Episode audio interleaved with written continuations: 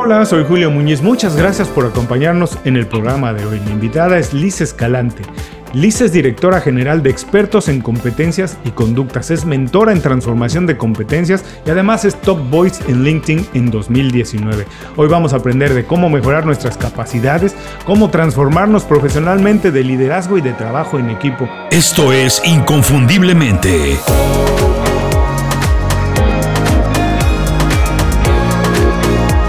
Sé extraordinario en lo que haces. Liz, muchas gracias por hacer tiempo para platicar con nosotros. Para quien no está muy familiarizado con tu trabajo, con tu trayectoria y lo que estás haciendo hoy, platícanos brevemente qué has hecho, tu experiencia laboral y cómo es que llegaste al lugar en el que estás hoy. Bueno, yo tengo 27 años en recursos humanos, ese es mi alma mater. Yo nací en RH a los 19 años, empecé a trabajar y bueno, pues llevo una trayectoria, este año cumplo 27 años de servicio 23 años los hice de manera, eh, digamos, en un modelo pues corporativo empleado. O sea, yo era una compañera ahí de cualquier eh, compañerito de Santa Fe, estuve muchos años ahí, trabajando durante pues, más o menos unos ocho años. Y luego, pues, hace cuatro años, en 2017, nace Expertos en Modelos de Competencias. La verdad es que em, el nacimiento obedece a un área que yo no vi que fuera atendida por nadie a pesar de que sí existe consultoras dedicadas a las competencias, la verdad es que lo que nosotros necesitamos en recursos humanos, nadie lo hace como lo hacemos en expertos en competencias, porque como estuve tantos años en el gremio, hay necesidades que, corporativas que se tienen que nadie te entiende si solo son consultores de muchos años. No entienden bien lo que sucede adentro. Y entonces eso fue como el hueco que yo vi donde metí, o sea, directamente la necesidad que tienen otros compañeros de recursos humanos. La verdad es que hay mucha gente que ocupa mis servicios debido a que esa necesidad nadie la satisfacía. Entonces yo creo que de ahí nace expertos en competencias y hoy nos dedicamos a todo lo que tiene que eh, una relación con las competencias, desde la formación, el diagnóstico, este, la creación de modelos por competencias, el cambio de conducta eh, de la gente hacia las competencias y mucho de la cultura laboral que hoy se mueve en las organizaciones requiere gente más competente y ahí también nosotros somos los que ayudamos con esta alineación hacia la estrategia. Me interesa mucho esta parte que dices del cambio de conducta de las personas hacia las competencias porque hablar de habilidades, de competencias, no es nuevo pero últimamente sí está muy en el centro de, las conversaciones. Se habla todo el tiempo de reinvención, de transformarse, de aprender cosas nuevas. ¿Por qué? ¿A qué consideras que hoy es tan importante, que está tan en la conversación de todos los días? Bueno, la verdad es que antes, en el siglo pasado, y hablo de hace 20 años, la verdad es que nuestro enfoque estaba muy orientado a la gente inteligente. La inteligencia, el IQ permeaba por encima de todo, pues porque el trabajo era muy empresarial, muy orientado hacia el centro del universo son las empresas y todo gira alrededor de ellas, ¿no? Esa era como la visión capitalista. Con una nueva reinvención del capitalismo, la verdad es que hoy, y tú lo puedes saber, el centro de la vida corporativa, económica, pues son las personas. Entonces, el hecho de que una persona no cuente con las competencias necesarias para poder llevar a cabo de manera eficiente un trabajo es lo que hace que los negocios no necesariamente cumplan con ese propósito que tienen. Entonces, hoy se está poniendo foco en que la gente verdaderamente cumpla su misión, su propósito organizacional, para que esto le permita a las organizaciones alcanzar sus objetivos estratégicos y no es al revés. Entonces, yo creo que ahorita el foco son las personas y por eso la importancia de que la gente cambie hábitos, conductas y las transforme hacia cuestiones positivas que verdaderamente le ayuden a él a crecer profesionalmente y las empresas alcancen su propósito estratégico. Mira, qué interesante esto que dices que el centro de, la actividad de, una compañía y el centro y el motivo de su éxito son las personas. Y como dices antes, nos enfocábamos o las personas que trabajaban con los recursos humanos, como se les llamaba, con el staff, se enfocaban mucho en la inteligencia, pero curiosamente, Liz, déjame decirte que en no sé cuántas entrevistas tengo ya en el programa, pero son más de 300, y puedo decirte que las personas todas, depende de cómo definan ellos su éxito, por supuesto, pero son todos personas exitosas y generalmente me dicen que su éxito no se, debe, no se debe necesariamente a la inteligencia, se debe a habilidades que hoy se conocen como habilidades blandas.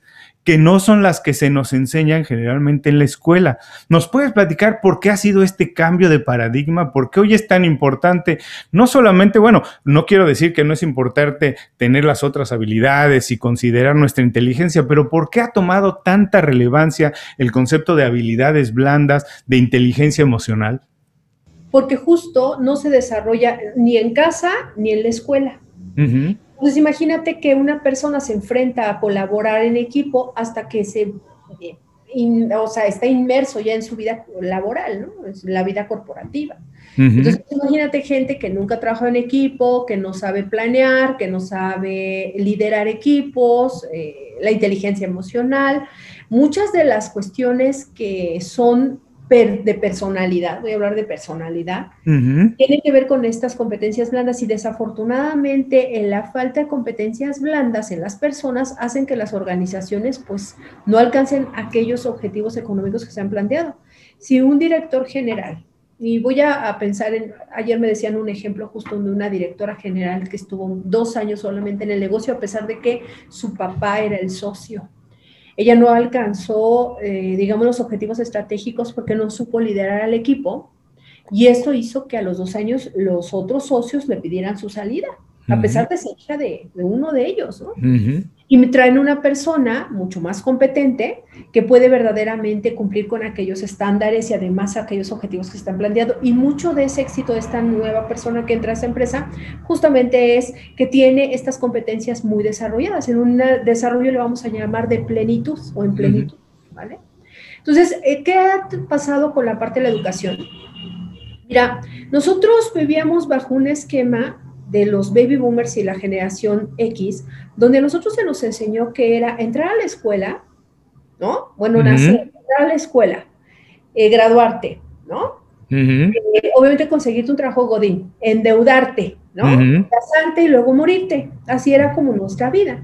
Sin embargo, como se ha vuelto muy disruptivo, la verdad es que estas nuevas generaciones, muchos de ellos ya no están pensando en colaborar con otras organizaciones están pensando en crear sus propios modelos de negocio, están creando cosas distintas. De hecho, muy gente muy joven está logrando generar startups muy exitosas.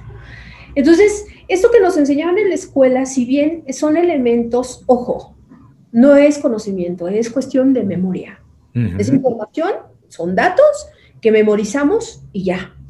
La cuestión del, conocimiento es generar justamente estas innovaciones, estas transformaciones o estos objetivos que nos planteamos y lograr alcanzarlos sin tanto desgaste. Entonces, hoy el tema de las competencias se vuelve importante porque la gente hoy está viviendo en un planeta distinto, donde vivir en armonía con, mi ser y con el resto del mundo, lo que me rodea, y además alcanzar mi propósito de vida, no necesariamente profesional, sino de vida, está haciendo pues que regresemos al humanismo y las personas se vuelven entonces un este, factor fundamental para que las organizaciones alcancen sus objetivos económicos y no al revés. De hecho, hoy si te das cuenta, tú métete a LinkedIn busca el perfil de Bill Gates, tiene 9 millones de seguidores y Microsoft tiene 3. ¿Cuál es la diferencia entre una marca personal y una marca corporativa que hace que la marca personal se vuelva o está por encima de una marca corporativa? Antes buscábamos trabajo pensando en la marca y hoy buscamos trabajo pensando en nosotros. Entonces, eso ha cambiado radicalmente. Ahora, como dices esto, eh, viene por un estilo de educación que teníamos los baby boomers, la generación X, donde, como dices, la vida estaba más o menos diseñada de una manera para todos, había un modelo de lo que era aceptado como éxito y todo el mundo tendría más, que más o menos ceñirse a eso y encontrar su espacio en eso. Pero ahora, las habilidades o las competencias que se requieren hoy en día en la vida como la vivimos, no necesariamente nos las enseñan en la escuela, porque los modelos educativos no han evolucionado a eso. Entonces, por favor, para quien nos escucha, danos tres cosas que podemos hacer nosotros, si es que donde trabajamos o donde estudiamos no lo han hecho por nosotros, ¿qué podemos empezar a hacer ya hoy para ponernos al día? Hay tres elementos fundamentales de una persona que verdaderamente tiene ganas de autodesarrollarse. El primero y más fundamental, y para todo, porque pues esto hasta en la parte médica es muy normal, hace un autodiagnóstico. Hay muchísimas, yo le voy a llamar herramientas de gestión, Julio, porque existen una cantidad de herramientas de gestión en el mundo que si pudiéramos contabilizar cuántas existen, yo creo que la gente se asustaría, pero gente, la gente conoce poquititas. Puedes hacer, por ejemplo, voy a poner un ejemplo, un FODA, que es de lo más común que hay.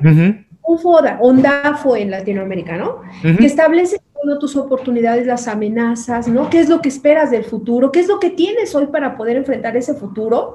¿Vale? Y además, como que hacer como esta e-, evaluación de lo que tienes y dónde estás. También existe la ventana Yohari, que puede ser ahí un 360 muy informal, que le puedes preguntar a amigos, conocidos, a tu pareja, cómo te ven. Eso también te ayuda mucho a generar como esta conceptual, conceptualización de ti mismo, ¿no? ¿Cómo estás? ¿Dónde estás? Luego genera un plan de acción, un PDI, un plan de desarrollo individual. Un plan de desarrollo individual muy sencillo. Lo único que tiene que tener tu plan es acciones concretas, fechas de caducidad y recursos que vas a ocupar. Eso es todo. ¿Vale? Y un plan de desarrollo individual puede ser leer libros, eh, hay muchos seminarios ahorita en internet gratuitos de miles de cosas, este, a lo mejor comprarte audiolibros o pagar un mentor o conseguir un coach. O sea, hay una sin número ahorita un abanico impresionante de cómo desarrollar eh, habilidades blandas, ¿vale? Impresionante lo que no existía hace 10 años. Y la pandemia lo aceleró y esto nos ha permitido, la verdad, tener como estas alternativas que no existían antes. Y el último es tener conciencia de tu objetivo a propósito. Es decir, teniendo un camino trazado, una meta y además las herramientas que requieres para hacerlo, yo dudo que no haya persona que pueda desarrollar aquello que quiere desarrollar. Y ojo, no estoy hablando de competencias blandas solamente, estoy hablando de competencias como cocinar, nadar, bailar, este, etcétera, etcétera. Realmente yo creo que hoy las personas tienen una oportunidad inmensa de desarrollar y de cumplir ese propósito de vida. Yo creo que esos serían los consejos que yo le doy a las personas para desarrollar, eh, pues digamos, estas competencias. Voy a repetirlo por hacer un pequeño resumen, pero entonces vamos a hacer un autodiagnóstico, dónde estamos parados, qué nos hace falta, qué podemos mejorar, qué podemos aprender nuevo. Después hacer un plan de acción, ok, ya sé dónde estoy, qué tengo, qué me falta, qué tengo que adquirir. Y estos son los pasos que voy a hacer para adquirirlo.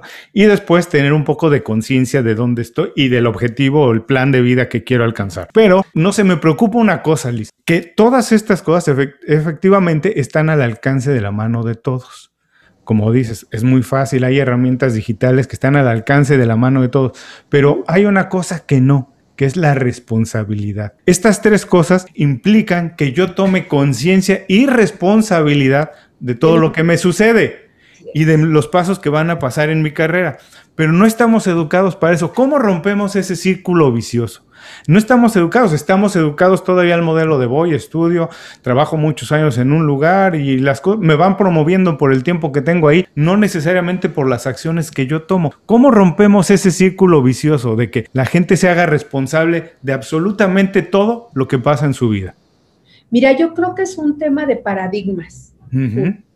Hemos vivido bajo la vieja escuela siempre y yo no dudo que vayan muchísimas personas. Me ha tocado en muchos, eh, pues, gente que le, que le doy coach o formaciones, que me dicen frases como, yo estoy para enseñar y no para aprender, o pues eso yo ya lo sé, tú que me vienes a enseñar, o pues yo ya estoy muy viejo para cambiar. ¿Eh? Yo creo que es un tema de paradigmas, Julio vamos a llamarle paradigmas o modelos mentales que tenemos desarrollados hoy. Digamos que tenemos aquí adentro desde muy niños, en el cerebro. O sea, los tenemos como siempre generando estas anclas mentales que no nos permiten dar un avance. Mire, yo lo que le digo a mis coaches o a la gente que entreno para poder romper como con esta barrera del no puedo, ¿no? Es, esta es tu zona de confort. Por muy fea que sea, es tu zona de confort, porque es lo que sabes, lo que conoces, lo que dominas. Esta zona de confort te ha llevado hasta donde estás. Pero para ir más allá o para transformar aquello que no quieres, no puedes seguir bajo estos mismos términos, porque entonces vas a estar en el mismo punto. Hay dos cosas. La mayoría de la gente dice que hay o zona de aprendizaje o zona de pánico. La gente que no le gusta cambiar, en la que dice, yo ya estoy muy viejo para cambiar, así me voy a quedar y así me voy a morir, está entonces con miedo de moverse hacia la zona de aprendizaje. Entonces es una zona de pánico porque entonces en algún momento se va a acabar el mundo y va a caer al vacío. En el caso de la gente que realmente se compromete consigo mismo y se empoderar, pues entra una zona de aprendizaje. Al principio no va a ser fácil, Julio. Nadie dice que es fácil leer, tener la disciplina de hacer ejercicio, bajar de peso y una serie de factores importantes que los seres humanos tendremos que estar haciendo desde pequeños. Pero una vez que sobrepasamos eso, en lugar de que desaparezca nuestra zona de confort, se amplía. Y la zona de confort entonces se vuelve más grande. La única diferencia es que conocemos cosas nuevas, dominamos cosas nuevas y además tenemos herramientas que hemos ocupado toda la vida para poder enfrentar esta zona de aprendizaje nueva. Una vez que nosotros rompemos ese paradigma y podemos movernos a una zona de aprendizaje, nuestra cantidad de, zona de confort es más grande y además probablemente esto nos cambie la vida para mejor, tener aquellos que esperamos. Si nosotros ya logramos llegar a esa zona de aprendizaje y hemos logrado superar, y te voy a decir cuál es la clave de superarla, tendríamos que enseñárselo a nuestras siguientes generaciones, para que para ellos sea más fácil ir y venir de esta zona de aprendizaje y de esta zona de confort para que nunca haya un no puedo, no, estoy dispuesto o no me quiero arriesgar. Estas personas que son muy jóvenes, hablamos de la generación Z y ahora los pandemials, ¿no? Que nacieron en el 2000, seguramente van a estar enfrentando este tipo de cosas porque la pandemia nos hizo movernos sin necesidad de decir estoy de acuerdo. Era te mueves o te mueres. Entonces, la verdad es que la vida nos va a llevar a que este tipo de cambios bruscos vamos estando viviendo constantemente, así que vamos a tener que ser más flexibles. Creo que estas generaciones que vienen son mucho más flexibles que las anteriores. Un dato importante para romper con verdaderamente, dicen que en 21 días se hace un hábito. Yo no lo yo no lo creo porque yo lo he experimentado y creo que sí se requiere por lo menos tres meses de verdadero compromiso para hacer un cambio. Pero, ¿sabes cómo creo que la gente puede lograr verdaderamente superar esa barrera? ¿Cómo? Comprometerse haciendo ejercicio. Es lo más difícil. A la gente no le gusta porque le duele. Y además generalmente es temprano, tiene ciertos protocolos. Cuando la gente es capaz de hacer ejercicio todos los días, o dejar de fumar, o dejar de tomar, ¿vale? O dejar de consumir grasas, se puede comprometer con algo más grande. Entonces, si tú quieres verdaderamente transformarte, cambia un hábito malo y vuélvelo bueno. Una vez que lo ancles en tu cerebro, vas a poder conseguir lo que quieras. Porque crecer duele. Y como decías, hacer ejercicio siempre cuesta trabajo, pero una vez que rompes ese círculo vicioso, como que... Casi es como, ¿sabes? Como una cascada y, ya la gente se va, o sea, de hecho tú puedes contagiar a otros de ese positivismo, de esas formas nuevas de hacer ejercicio, de esa forma nueva de verte mejor, porque te sientes mejor, te ves mejor. Y la verdad es que eso ayuda mucho a las personas. De hecho, mis coaches todos hacen ejercicio. O sea, si el que no hace ese ejercicio, yo no trabajo con él porque sé que nos va a comprometer tengo que ver que va bajando de peso para verdaderamente continuar con ese proceso de, entrenamiento, porque si no, yo sé que esa persona no se está comprometiendo consigo misma. La palabra clave aquí es el compromiso, como dices. Por ejemplo, yo alguna vez leí que, ¿sabes cuál es? Eh, eh, el secreto de que una dieta funcione no es cuál es la dieta, sino el compromiso de seguir una, la que sea, con que tú te comprometas a seguir una. Si quieres, pero, hay que seguir, hay que tener ese compromiso. Oye, no, te, no quiero dejar pasar esto que decías de que eh, para romper el círculo vicioso eh, de, salir de la zona de confort, le dices a la gente con la que trabajas que las acciones que las han llevado hasta el punto que los han llevado ya no van a ser suficientes para llevarlas al siguiente nivel, que hay que cambiar. Y hablabas de cambiar el paradigma mental en ese sentido. Ahora dime, en el momento en el que estamos viviendo, hoy en día, ¿cuáles son esas habilidades nuevas que nos van a ayudar a llegar al siguiente nivel que antes no eran lo normal. Platícanos tres, cuatro habilidades que a lo mejor no eran lo más normal, pero que hoy todo profesional debería, por, si no dominar a la, a la perfección, por lo menos entender y tener conocimiento de ellas. Mira, uno, yo creo que la inteligencia emocional es de las competencias más difíciles de desarrollar porque requiere cinco elementos. Autoconciencia, autorregulación, automotivación, relaciones sociales y relaciones con conciencia. O sea, tres son mi responsabilidad y dos son para el resto del mundo. La inteligencia emocional es algo que si la gente dominara, mi estimado Julio, no habría psiquiatras. Entonces, en ese sentido, si la gente verdaderamente se quiere comprometer consigo mismo, tiene que entender sus emociones, pero además generar una empatía solidaria con el resto de las personas, entendiendo que todos somos seres humanos y en algún momento necesitamos una buena palabra, un apapacho, un apoyo, ¿sí?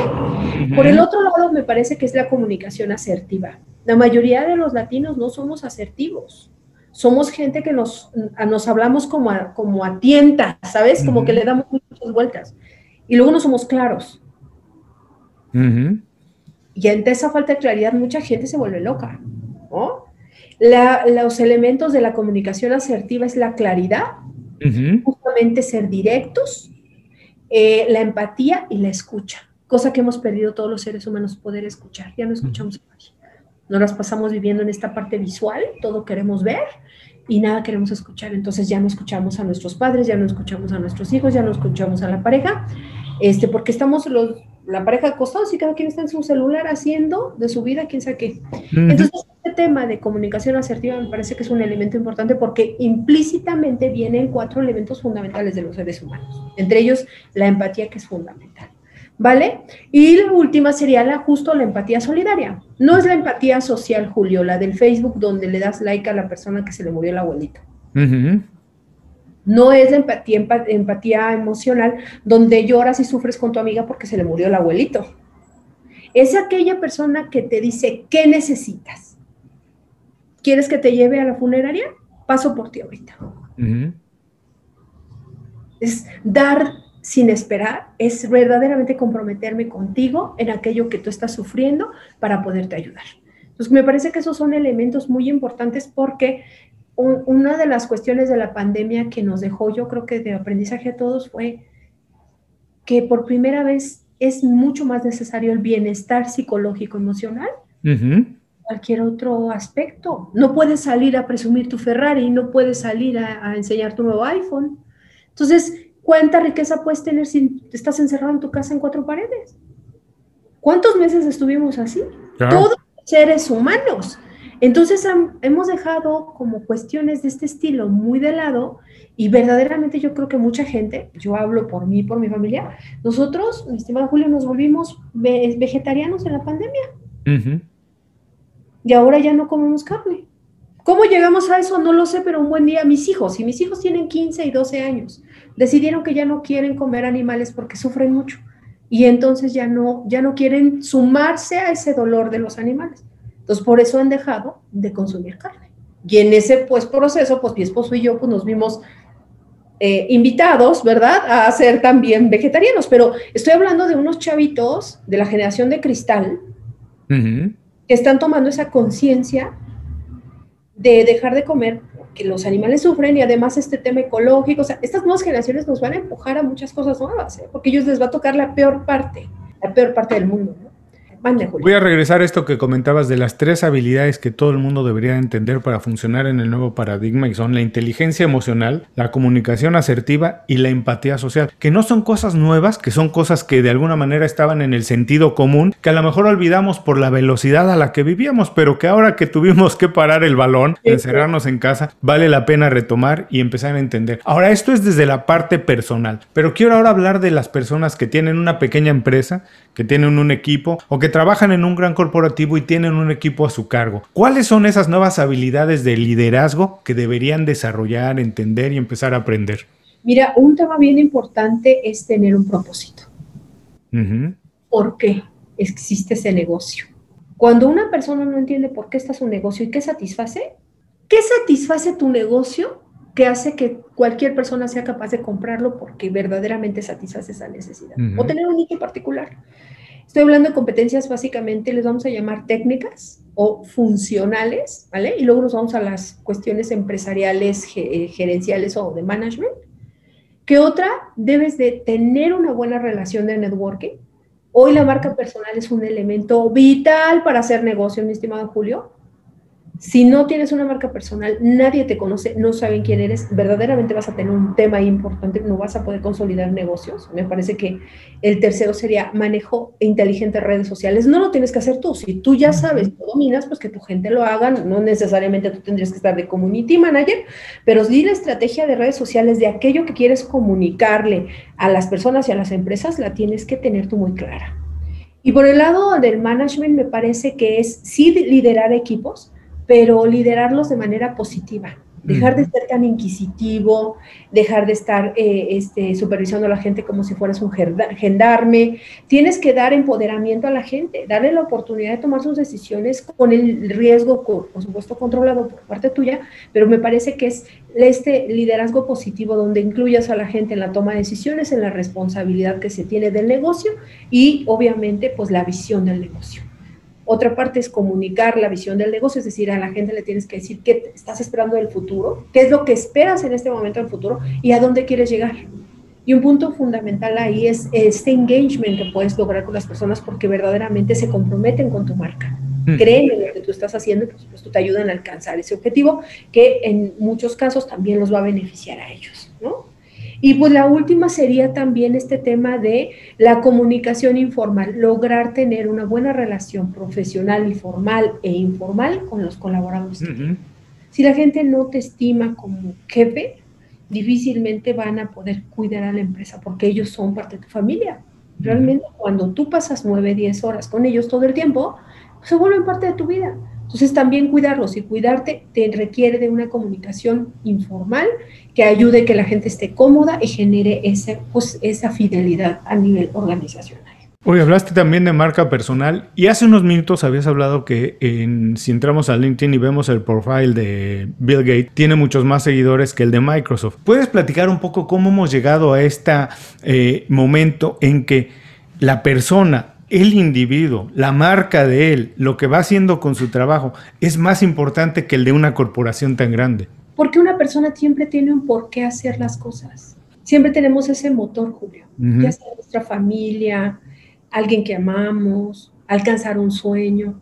Las corporaciones se han llenado de dinero y desafortunadamente han destruido el mundo en pro de ganar más dinero. Las personas pueden tener mayor conciencia de eso que hemos hecho al planeta y entonces nosotros con estas nuevas generaciones, las generaciones, no sé si te has dado cuenta, pero la gente menor a 39 años tiene mucho más prioridad sobre su calidad de vida que, el desarrollo profesional que pueda tener. Y nosotros, generación X y generación Baby Boom, matábamos por un puesto. Podíamos deshacernos desde un compañero, encajuelarlo y mandarlo a la conchinchina, con tal de quedarnos con ese puesto. Éramos pues, ciertamente muy competitivos. No es malo, pero tampoco fue tan bueno, ¿no? Y en el caso ahora de las personas, todas las personas buscan un propósito, todas las personas están buscando equilibrio. Y en ese proceso las organizaciones hoy están ofreciendo una experiencia. Ya no es eh, trabajar, es mi experiencia de trabajo. Ya no es comprar, es la experiencia de compra. Ya todo el enfoque está en el servicio, en las personas. Y aquellas calificadoras que están viendo que aquello que compres, consumes, verdaderamente te satisface. Entonces, al volver a las personas, pues se vuelve que yo, si te tengo confianza, Julio, tú me vas a recomendar un plomero, pues yo no lo contrato por ser Julio, lo contrato porque es tu conocido y tú me lo recomendaste. Y pasa mucho en las organizaciones. Hoy muchas relaciones son de confianza. Entonces, en este sentido, yo te digo, las marcas van a desaparecer como tal para migrar a las personas. Y está pasando. Tú ve cuántas startups nuevas están haciendo. Y la gente trabaja ahí porque quiere. O muchas generaciones están contratándose con distintos patrones, ya no es, hay ese engagement organizacional. El mundo está cambiando y nosotros también tenemos que cambiar con eso. Entonces, la marca personal hoy está haciendo el enlace entre las corporaciones y las personas. Yo te puedo apostar que para mí contratarme un servicio dentro de expertos, mucha gente me ha ido a verme a distintas redes sociales, yo por eso cuido mucho mis redes, porque ahí es donde dicen, ah, ella se dedica a esto, ayer. Y mucha gente ya me habla y me dice, oye, quiero, así, ¿eh? Quiero un curso de tal cosa con esto. ¿Por qué saben que eso me dedico? Porque ese es el mensaje que lanza mi marca. Imagínate que yo en LinkedIn aparezco como Top Boys y en Facebook una borrachera galáctica en Acapulco, donde estoy tirada, muerta de risa en la arena. ¿Qué pensaría la gente? O sea, No es malo, es tu vida, pero hay congruencia o no congruencia. Entonces esa parte se vuelve un tema muy importante y entonces las marcas se vuelven, yo le llamo capitalización de la parte intelectual del individuo. Es decir, capitalizas algo que tú sabes, que ofreces al mundo y que hoy se vende como un producto o un servicio te vendes como un producto o un servicio que satisface una necesidad. Entonces esas marcas se vuelven importantes. Visita inconfundiblemente.com. Todo lo que necesitas para destacar en lo que haces en un solo lugar. Gracias por seguir con nosotros. Estoy platicando con Liz Escalante. Liz, estamos entrando a la segunda parte de la entrevista. La primera ha sido muy divertida muy entretenida, pero además muy ilustradora. Vamos a revisarla una y otra vez para conocer qué está pasando en las organizaciones, cómo podemos elevar nuestra empleabilidad. Pero ahora quiero conocer un poquito más de Liz y saber, primero, ¿cuál consideras tú que ha sido el hábito personal definitivo en tu carrera, el que te ha ayudado a alcanzar más logros? Hacer ejercicio. Me gusta mucho, la verdad. Lo disfruto, yo no le sufro. A mí me dicen, vamos a pararnos a las 5 de la mañana a correr y vamos a subir caminando al monte. Pues yo voy, a mí me gusta. Eh, corrí ya un maratón. Eh, me gustaba mucho correr, ya no lo hago porque pues, la situación no lo permite. Pero diario, por lo menos, te digo una cosa, Julio, me tomo media 40 minutos de cardio, hago tono muscular o pesas, hago gimnasia facial y además hago yoga porque necesito estar como muy centrada en aquello que necesito. Yo, yo, yo tengo que ser muy centrada porque lo que enseño es de mucho centro. Entonces no puedo enojarme o ponerme colérica, o sea, no. Yo aquello que enseño lo vivo. Ahora, Liz, ¿Puedes platicarnos un poco cómo hacer ejercicio ha sido un hábito que te ayude en la parte profesional? ¿Puedes platicarnos ese esquema para que las personas nos entiendan la importancia de hacer ejercicio, no únicamente en el hábito personal, ¿por qué impacta en la parte profesional también? Primera, porque es un compromiso con uno mismo. Nadie puede hacer ejercicio por ti. ¿No? nadie. O sea, es un compromiso personal. Claro. Segunda, la disciplina se vuelve algo fundamental porque no es hoy esta semana, hay gente que ya se compran todo su equipo, se van al gimnasio, enero, febrero, en marzo está vacío el gimnasio otra vez y no solo nos quedamos los que verdaderamente disciplina, o sea, tienes que ser constante, disciplinado, es un compromiso contigo mismo y además es un compromiso de largo plazo. Si tú estás bien a nivel físico, estás energético, estás de buen humor, eres positivo, le vas a dar eso alrededor de las personas. Eso también ayuda para los ambientes laborales. Uno construye su ambiente laboral. Entonces, si ayuda a los negocios, además tenemos más claridad. Oxigenar el cerebro, hacer ejercicio, ayuda también a tener pensamientos mucho más equilibrados. Te voy a decir una cosa. Muchas de las decisiones que tomé en el negocio, que afortunadamente fueron acertadas, fue corriendo.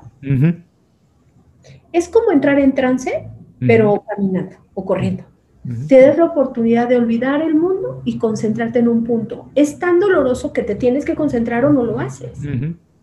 Entonces, en ese sentido, me parece que es por eso que ayudan los negocios. Da claridad, de, oxigena, te mantiene en equilibrio. Además, es un compromiso contigo, es una responsabilidad y te genera disciplina. Ahora, platícame, ¿hay algo diferente, nuevo que estés haciendo actualmente para hacer mejor tu trabajo? Sí, empezando a aprender a ser empresaria. Es difícil, Julio.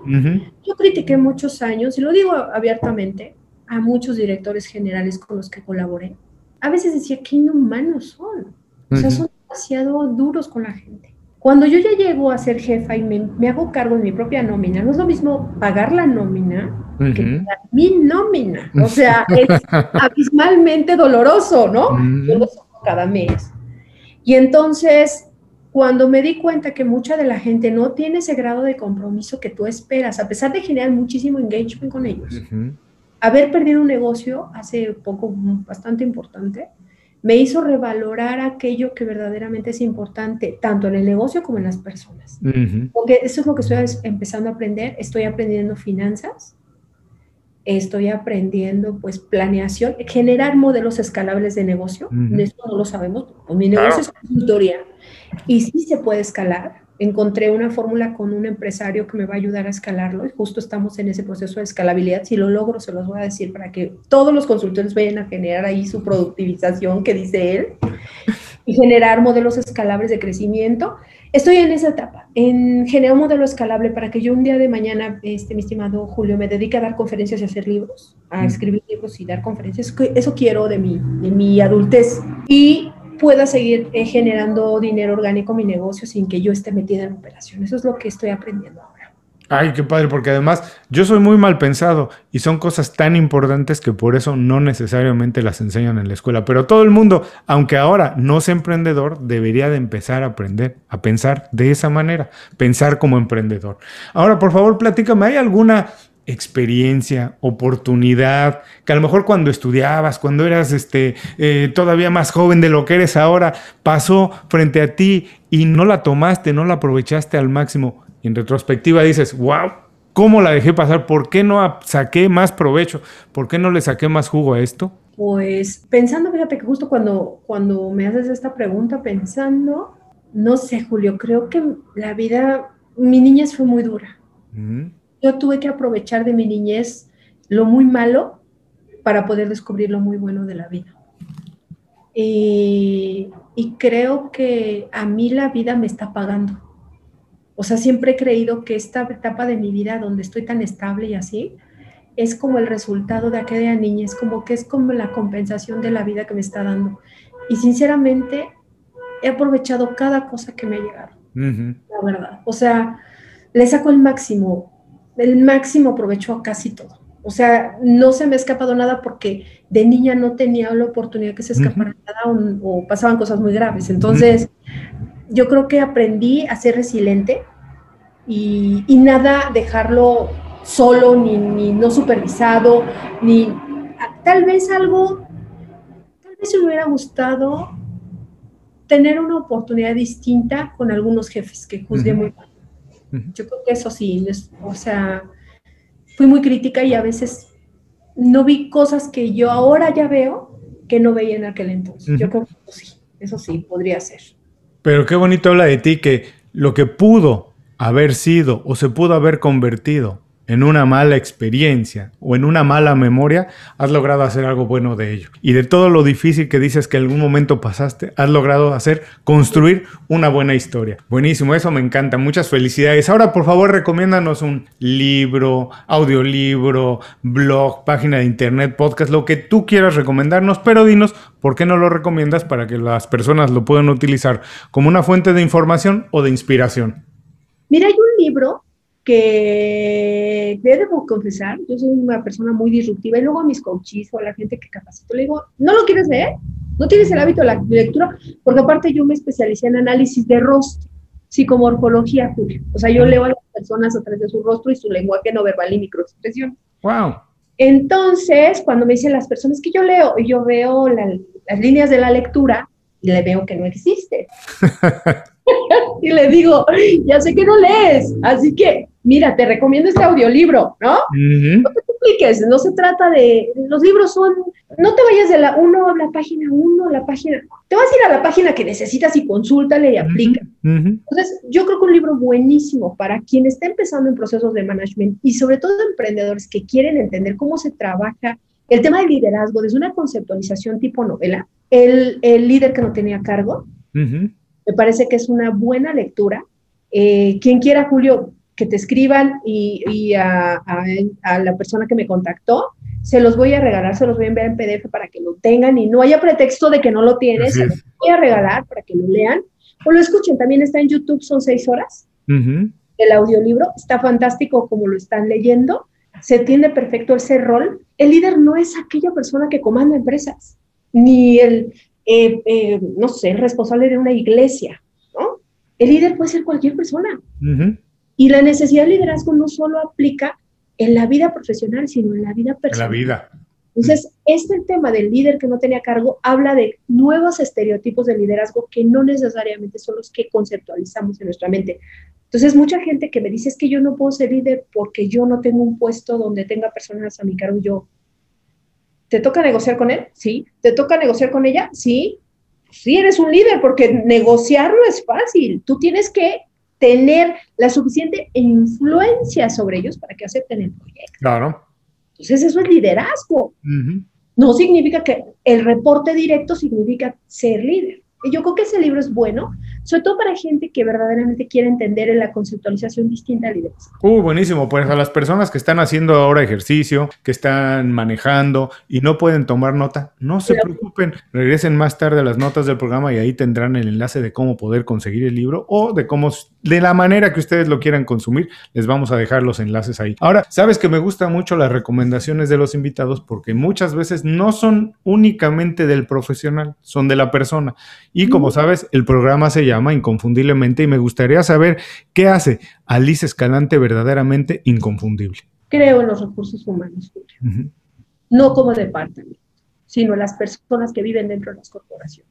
Entonces, poder trabajar con ellos, ayudarlos al desarrollo, me parece a mí la parte más importante. Yo creo en las personas, en el humanismo verdaderamente. Y vivo desde el humanismo lo que hago de, de proyecto profesional. Por eso dejé la corporación, no por un tema económico, Julio, la verdad es que siempre me ha ido muy bien y increíblemente Expertos nació con un proyecto grande. Cuando tuve mi primer venta, la, fue una venta muy importante. Más allá del dinero, el dinero es por añadidura, es como una consecuencia de lo que uno hace. Yo creo que es ayudar verdaderamente a las personas a cambiar esa conducta. Hmm. Porque cuando una persona cambia es capaz de impactar muchas generaciones. Y tenemos que ayudar a las nuevas generaciones. Entonces esa parte me toca a mí. Y ese es mi propósito, ayudar. Bueno, ya no, las personas ya nos escucharon durante algún tiempo. Has dejado muchos consejos, muchas ideas para que retomen de ahí, pero si tienes la oportunidad tú de decirles, esta es la idea, con esto quiero que se queden de esta conversación, ¿con qué te gustaría que se queden? Bueno, es que el centro del universo siguen siendo las personas. No importa el tamaño de la empresa, puede ser un emprendedor de tres como una empresa de 85 mil personas el centro siguen siendo las personas. Y cuando las personas verdaderamente tienen un proceso de hábito saludable, la gente está estable, tiene bienestar, la gente está equilibrada, el negocio solito te va a dar. Entonces, más bien, ve a aquellas personas que son tus clientes internos, ayúdalos para que ellos atiendan de manera fantástica a tus clientes externos. Ese es el punto. Yo creo que a nivel profesional es eso. Y vuelvo a la familia ahora también esas personas están en tu casa. Escucha a tus hijos. Deja a un lado el celular un rato y siéntate a cenar con tu familia. Escúchalo, ¿sabes? En mi casa hacemos esta sobremesa en la noche de 10 a 10 y media de la noche, hablando todos de lo que nos pasó en el día. Es tan padre, Julio. Eso, ok, no lo he generado yo, mi esposo es muy orientado a eso. De hecho, tiene un celular que tú darías, le darías un celular nuevo al pobre por el celular que trae, porque dice que el celular no le gusta, solo lo trae en caso de emergencia porque dice que le quita la vida a las personas, pues no usa celular. Entonces, si nosotros verdaderamente prestamos escucha y empatía con la gente, también en nuestra familia puede haber bienestar y eso se refleja en toda la entonces son los dos núcleos, tanto profesional como personal. Liz, pues muchísimas gracias por dedicarnos tiempo, compartir con nosotros experiencia, ideas, conceptos. Por favor, antes de despedirnos, dinos dónde las personas pueden saber más de tu trabajo, seguirte, saber qué estás haciendo, a dónde los mandamos. Mira, en LinkedIn estoy como Liz con YZ, afortunadamente mi nombre es como raro, entonces me encuentran, creo que hay tres. Entonces, LYZ Escalante en LinkedIn. En Facebook estoy como Liz Escalante también. En, eh, Twitter tengo Talef2. En Instagram estoy como Liz Escalante Fernández, todo en minúsculas, con YZ. Tengo mi canal de YouTube, es Liz Escalante, y hay muchísimas herramientas de gestión. ¿No las conoces? El Chicago, el árbol de problemas, o sea, ahí búscalas, te van a servir maravillosamente para tu gestión gerencial.